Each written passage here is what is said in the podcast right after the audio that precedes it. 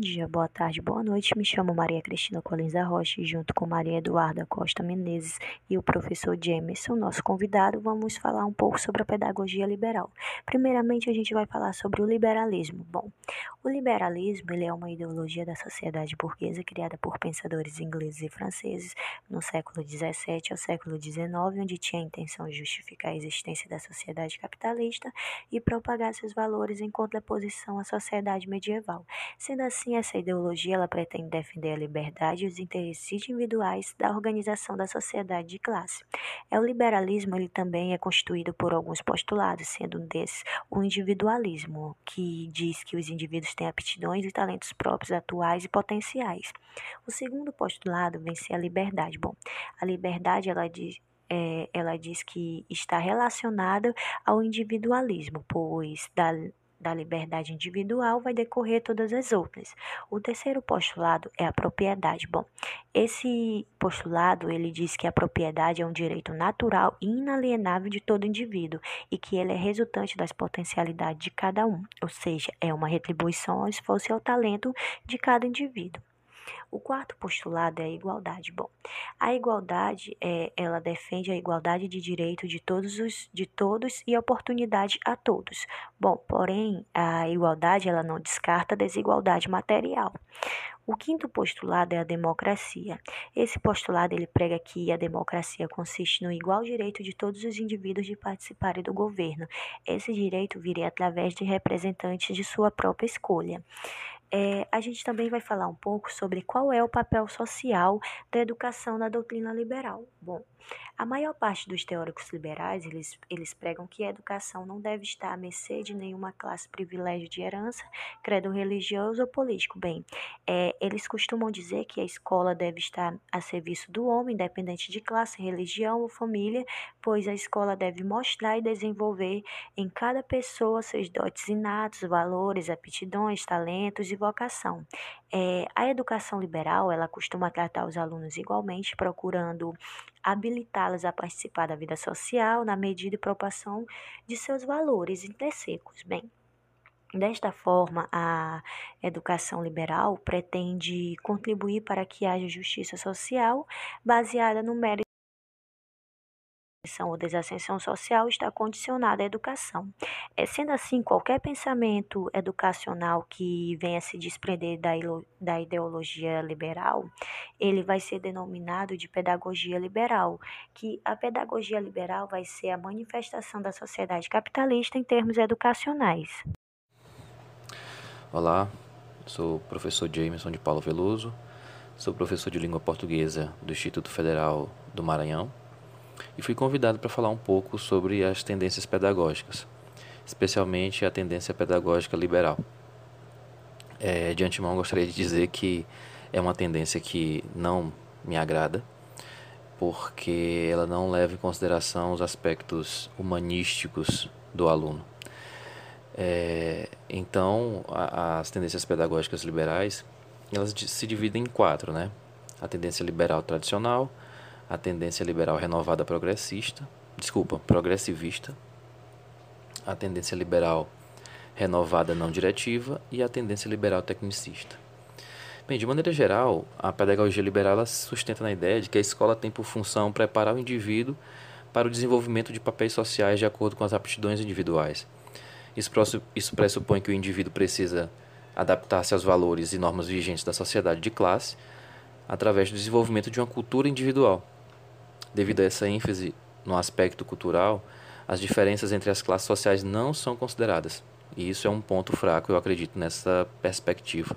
Né? Afinal de contas, nós sabemos hoje, claramente, que as diferenças de classes influenciam de maneira decisiva na aprendizagem e no progresso do aluno.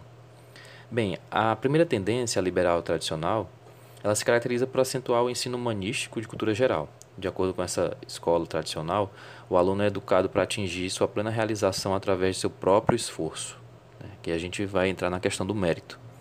Sendo assim, as diferenças de classe social não são consideradas e toda prática escolar não tem nenhuma relação com, com o cotidiano do aluno. Né? Então, há uma dissociação entre o que se aprende na escola e a vida prática, a vida fora da escola.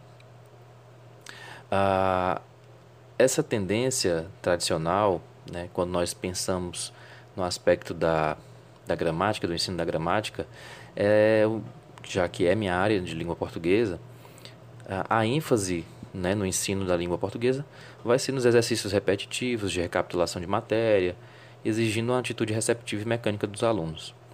A segunda tendência, a renovada progressivista, a, a, nessa tendência a escola continua a preparar o aluno para assumir seu papel na sociedade, adaptando as necessidades do educando ao meio social. Por isso, ela deve, deve imitar a vida.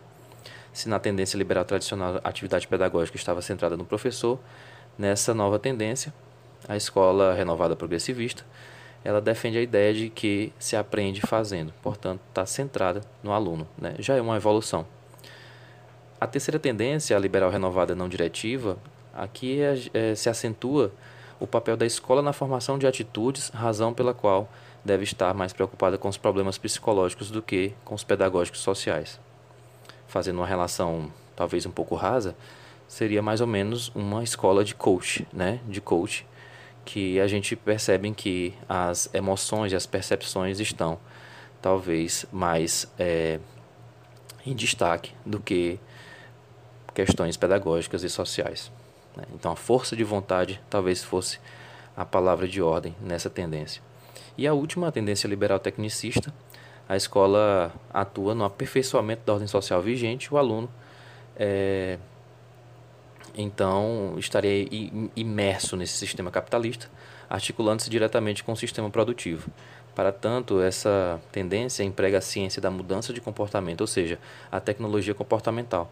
Seu interesse principal é, portanto, produzir indivíduos competentes para o mercado de trabalho, não se preocupando com as mudanças sociais. Olá, eh, eu sou a Maria Eduarda Costa Menezes e, como já foi dito antes, né, pelo professor Jameson, Jameson sobre as tendências educacionais, né, eu resolvi escolher uma tendência para eu me aprofundar um pouco mais. E a tendência que eu escolhi, que eu escolhi né, foi a tendência liberal renovada. Pois bem, ela é uma tendência né, que se manifesta por várias versões, como a renovada progressista ou a pragmática, que tem em John Dewey e Anísio Teixeira seus representantes mais significativos. A renovada não diretiva ela é fortemente inspirada em Carl Rogers, o qual enfatiza também a igualdade e o sentimento de cultura como desenvolvimento de aptidões individuais. A culturalista, a piagetiana e a montessoriana tem, em todas elas relacionadas, né, todas elas estão relacionadas com os fundamentos da escola ou escola ativa, da escola nova ou escola ativa. É, Luziriaga dizia o seguinte: por educação nova, entendemos a corrente que trata de mudar o rumo da educação tradicional, intelectualista e livresca, dando-lhe sentido vivo e ativo. Por isso se deu também a este movimento o nome de escola ativa. Enfim, considerando suas especificidades e propostas de práticas pedagógicas diferentes, as versões da pedagogia liberal renovada têm em comum a defesa da formação do indivíduo como ser livre, ativo e social. Fusari e Ferraz, eles diziam o seguinte: do ponto de vista da escola nova, os conhecimentos já obtidos pela ciência e acumulados pela humanidade não, precis não precisariam ser transmitidos aos alunos, é, pois acreditava-se que, passando por esses métodos, eles seriam naturalmente encontrados e organizados. Essa tendência é uma tendência que retira o professor e os conteúdos disciplinares do centro de processo pedagógico e coloca o aluno como fundamental, que deve ter sua curiosidade, criatividade, inventividade estimulados pelo professor. É uma teoria que deve ter o papel de facilitar o ensino, né? Defende uma escola que possibilita a aprendizagem pela descoberta, focada no interesse do aluno, garantindo momentos para experimentação e construção do conhecimento que devem partir do interesse do aluno. É uma concepção pedagógica que sofreu e sofre distorções fortes por parte de alguns educadores. Muitos defendiam essa tendência, mas na prática abriam mão de um trabalho planejado, deixando de organizar o que deveria ser ensinado e aprendido com falsa desculpa de que o aluno é o condutor do processo. É, então é essa né, a nossa apresentação sobre as tendências pedagógicas e eu espero né, que vocês tenham gostado e é isso, né? Muito obrigada pela atenção e até a próxima.